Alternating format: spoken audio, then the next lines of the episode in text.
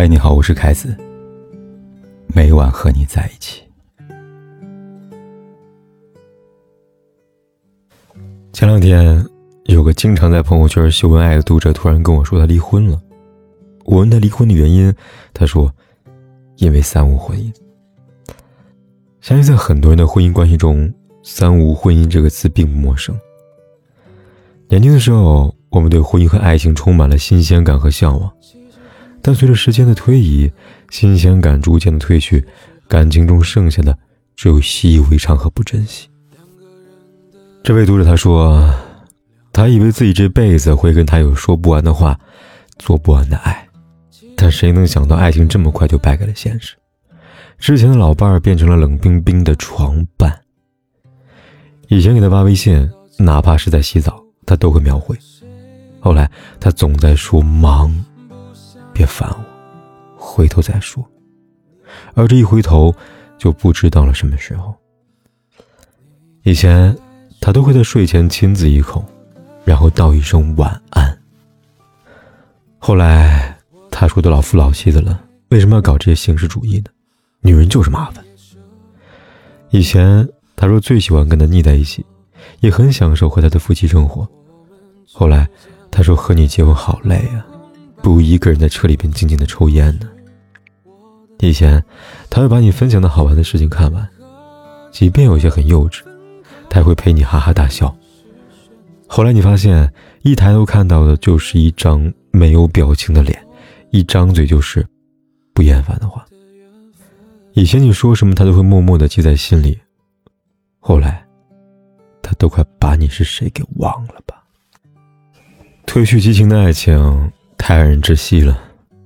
他说：“这份感情开始让自己感到绝望，于是他提出离婚。没想到对方一下就答应了。两人很平静地完成了感情中最后的默契，脱离婚姻的苦海，寻找各自的快乐。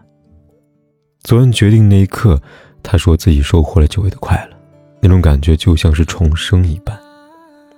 确实，好的婚姻彼此滋养，坏的感情彼此消耗。”我们与其守着那爬满虱子的华美的婚姻，不如趁早放手，去追求更适合自己的爱情吧。有人问：无话可说的婚姻和无爱可做的婚姻哪个最可怕？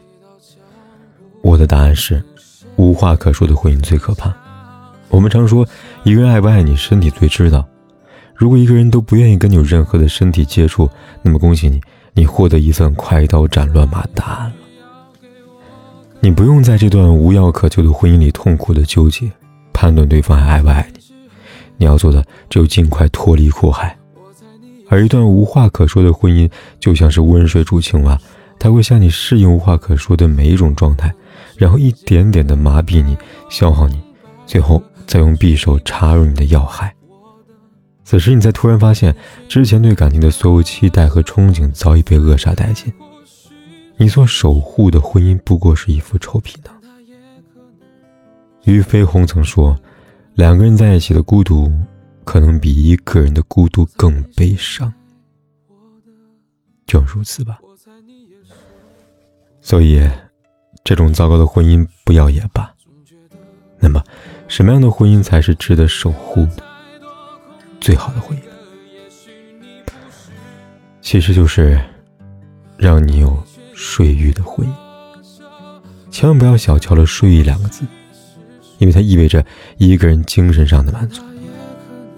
一段让你有睡欲的感情，一定是给足了你安全感的。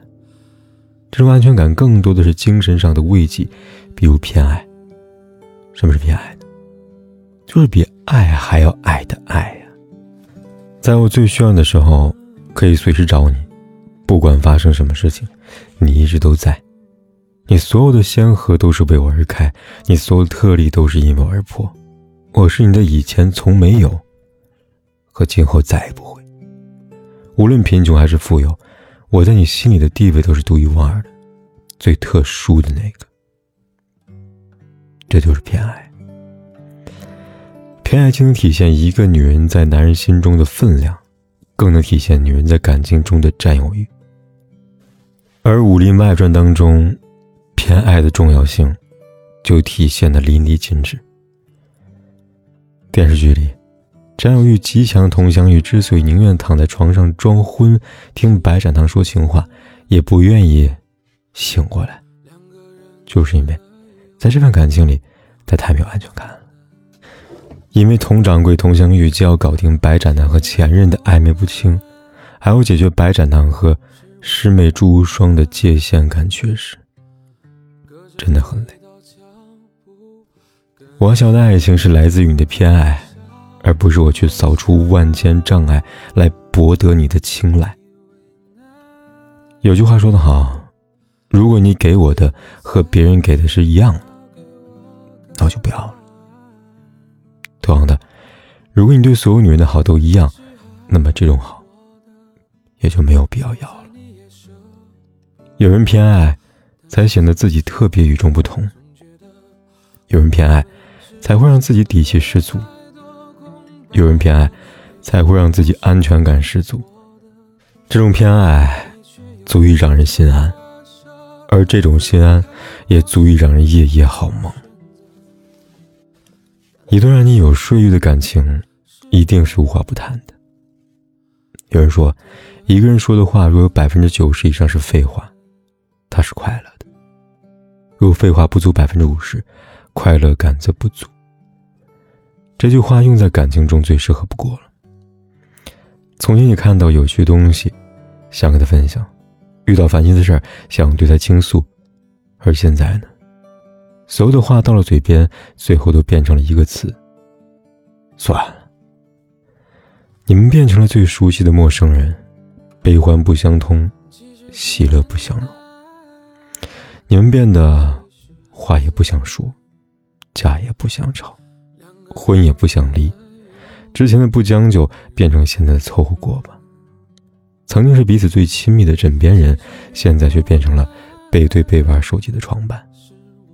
你们的感情，始于无话不谈，足于无话可说。曾经看过一个观点：夫妻睡前十分钟，决定了婚姻的质量。确实。忙碌一天，只有临睡前这片时光是属于夫妻二人的。不如放下手机，彼此好好的利用这十分钟，聊聊你们当年的爱情。情感的修复，或许就是一个臂弯的距离。他站在上面，你揽他入怀，听着彼此的呼吸声，安然入眠。